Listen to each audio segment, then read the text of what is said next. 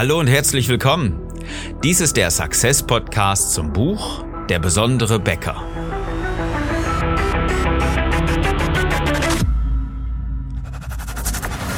Die meisten Bäcker verlieren mit exzellenten Backwaren jeden Tag gegen schlechtere Mitbewerber.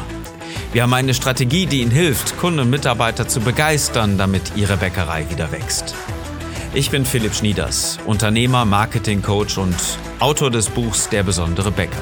Ich helfe dir, deine Bäckerei besonders zu machen. Unser Thema heute? Als Korn verkleidet. Na klar, und es ist doch Altweiber, Fassnacht.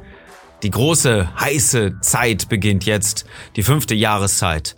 Und ich hoffe, dass du bis jetzt einigermaßen gut durch den Tag gekommen bist heute an Altweiber, dass dir nicht alle Schnürsenkel immer wieder durchgeschnitten worden sind und äh, dass du eine Menge Krapfen und Berliner verkaufen konntest, dass du schön ähm, auch mit deinen Mitarbeitern, mit deinen Angestellten, mit deinem Team diesen Tag feiern konntest, vielleicht sogar mit Kunden und dass du auch jetzt äh, einigermaßen gewillt bist, äh, an dir und deiner Bäckerei zu arbeiten. Denn ich habe ein ganz wichtiges Thema für dich, was kaum kommuniziert wird und was kaum äh, wirklich Relevanz findet und dabei so wichtig ist für deine Kunden, weil es naja, irgendwo in der Historie verankert ist, kümmert sich kaum ein Bäcker darum, denn er kriegt die Waren einfach äh, irgendwo vom Müller oder vom Großhändler angeliefert, verarbeitet das künstlich, künstlich handwerklich, äh, künstlerisch, handwerklich natürlich ganz toll.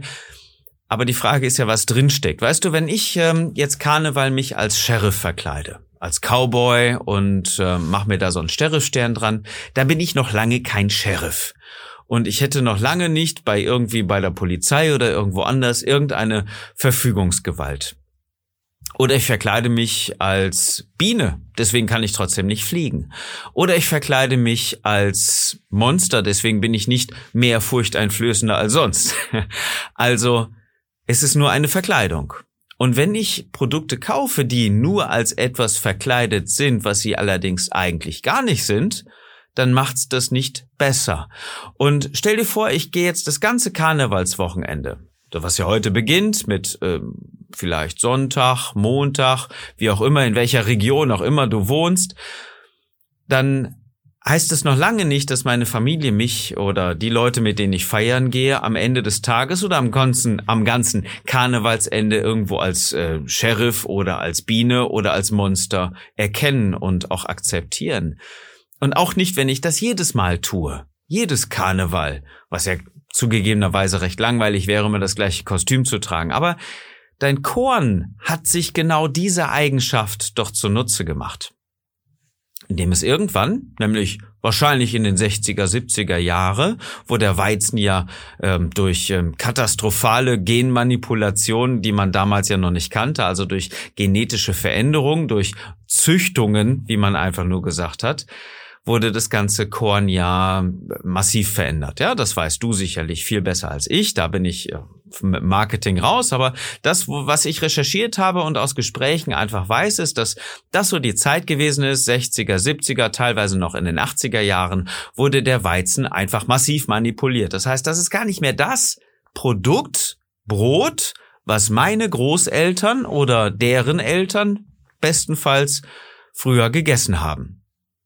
Gehen wir mal einfach davon aus, die Kriegszeit, die Nachkriegszeit, da gab's echtes Brot. Davor war vielleicht die Qualität nicht ganz so massiv geil. Irgendwo Mittelalter weiß man, wurde sehr viel Sand mitgegessen, die Zähne sahen aus wie nur was.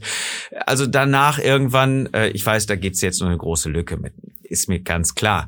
Die Frage ist nur, wann äh, gab es mal wirklich dieses, dieses wirklich gute Weizen? Wann gab es diese Produkte, die echt waren, weil sie damals noch nicht manipuliert waren? Und das Ganze fing doch an mit weiter steigender Industrialisierung, also irgendwo in den 60er, 70er, 80er Jahre und weiter und weiter und weiter. Diese ganze Saattechnik, die einfach nur mal in der Landwirtschaft angesetzt worden ist, um die Erträge zu erhöhen, um die Verarbeitung zu erhöhen, um wirklich die Körner aus dem Schmelz vernünftig auch zu trennen. Das heißt, dass, ähm, dass die Produkte mit wenig Aufwand gut verarbeitet werden konnten, dass der, dass das Mehl gemahlen wird und so weiter, dass ähm, auch die ähm, Anforderungen der Bäcker noch besser bedient werden können, damit der Teig richtig schön klebt und so weiter. Aber alles ist doch angefangen auf dem Feld und mit irgendwelchen vielleicht Ernteausfällen, wo gesagt wird, na ja, hier die Sorte Weizen, die Sorte Roggen, Dinkel und so weiter, äh, die ist ein bisschen schwierig, da wissen wir nicht, wie viel Ertrag wir am Jahresende haben. Und ähm, dann wurde doch als erstes mal der, der Weizen als Kernprodukt, als allererstes, nach meinen Informationen zumindest, mal betrachtet und gesagt, okay, es gibt jetzt hier diesen Zwergweizen, es gibt diesen etwas größeren und so weiter. Und ähm, dann wurde doch eine, eine Kreuzung gemacht, vielleicht mehrere Kreuzungen und rausgekommen ist irgendwann nach vielen Jahrzehnten ein Produkt, was wir jetzt einfach ganz normal kaufen. Und dieses genmanipulierte oder dieses, dieser manipulierte Weizen trägt einfach dazu bei, dass er nicht mehr so qualitativ gesund mit, mit Nährstoffen, mit Ballaststoffen und so weiter ist, wie das äh, ursprüngliche Produkt früher wohl gewesen ist. Ganz einfach deswegen, weil es noch ertragreicher geworden ist, weil die Körner pro Ehre noch erhöht worden sind, weil die Ballaststoffe, da, da hat man ja gar nicht so wichtig drauf geachtet, aber äh, die, die Ernten mussten einfach sicher sein. Der ganze Ertrag musste auf einer Ackerfläche noch höher sein als früher. Und daran wurde natürlich gearbeitet, weil den Leuten, die es ausgesät haben, natürlich dann äh, versprochen wurde, hier guck mal dieses Korn, wenn du das nimmst, hier, wenn, wenn du das von mir kaufst, dann kriegst du für deine Ackerfläche ab sofort 70 Prozent mehr oder 50 Prozent mehr Ertrag als jetzt. Na klar, hat der Bauer sich dann gedacht, dann baue ich jetzt das an. Und das haben sich immer mehr Bauern gedacht. Und so kam das mal irgendwann. Das macht's aber nicht besser. Das ist der Weizen, den wir jetzt aktuell haben. Und das ist das, was in, in vielen Fällen sicherlich, gerade wenn wir uns auf das Weißmehl, auf die ähm, höher gefilterten Sortentypen also konzentrieren, die äh, schön leckeren Backwaren, ja, das ist so wie Heroin mittlerweile schon fast zu betrachten. Das kann der Körper gar nicht mehr richtig bearbeiten, deswegen ähm, gibt es da auch immer mehr Krankheitsfälle. Okay, jetzt kann es ja sein, dass du mit einem mit einer guten Mühle zusammenarbeitest, die ähm, besonders gute Kreuzungen noch hat. Sprechen wir nun mal über den Weizen. Das bedeutet ja, dass du auch dann kommunizieren solltest, dass dein Rohprodukt schon besser ist, mit großer Wahrscheinlichkeit zumindest, als die Ware der Discounter, weil du mehr Geld ausgibst, und das solltest du auf jeden Fall tun, den besseren Weizen zu kaufen, als das Massenprodukt, was möglichst billig ist. Und das kennen wir aus vielen Bereichen. Das ist nicht nur, ähm, das sind nicht nur die Backwaren, das ist Fleisch, das ist, das ist alles Mögliche.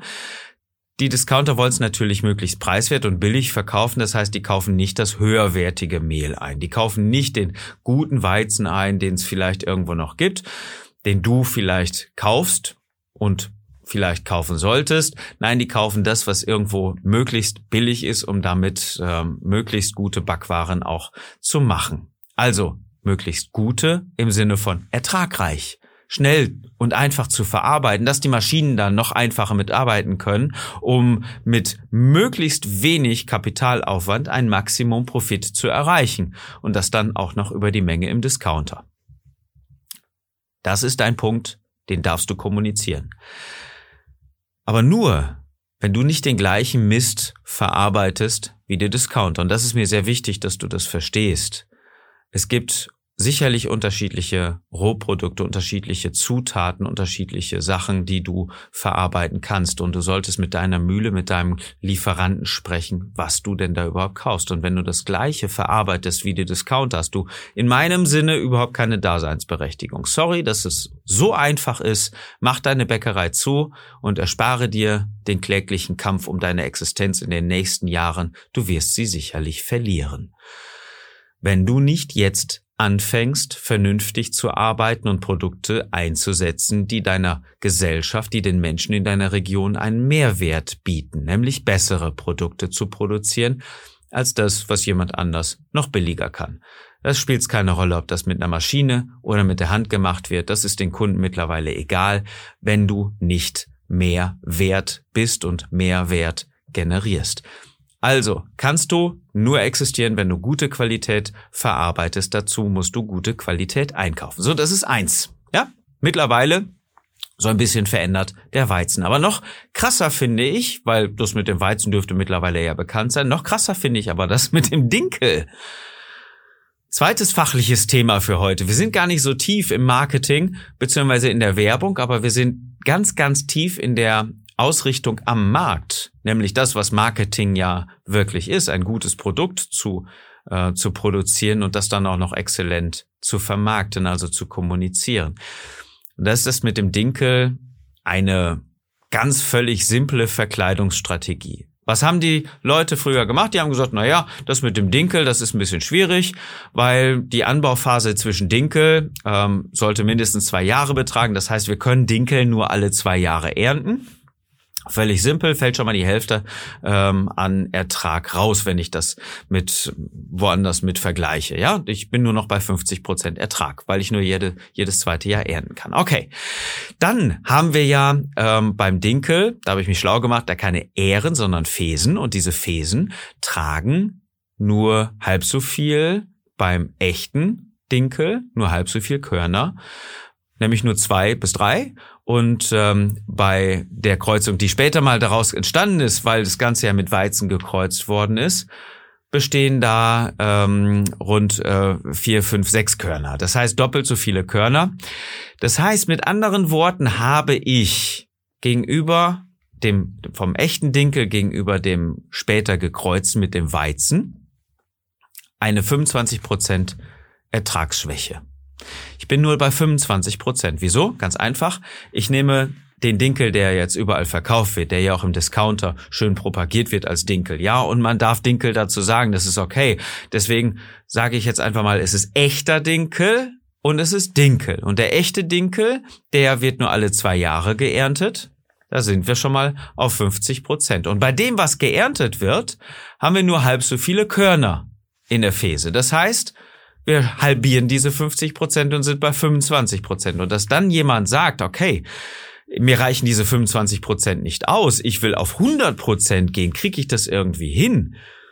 Das ist ja dann selbstreden. Das ist dann irgendwo der Landwirt, der das Ganze dem Müller dann auch verkauft, der äh, eine größere Wertschätzung dann haben möchte.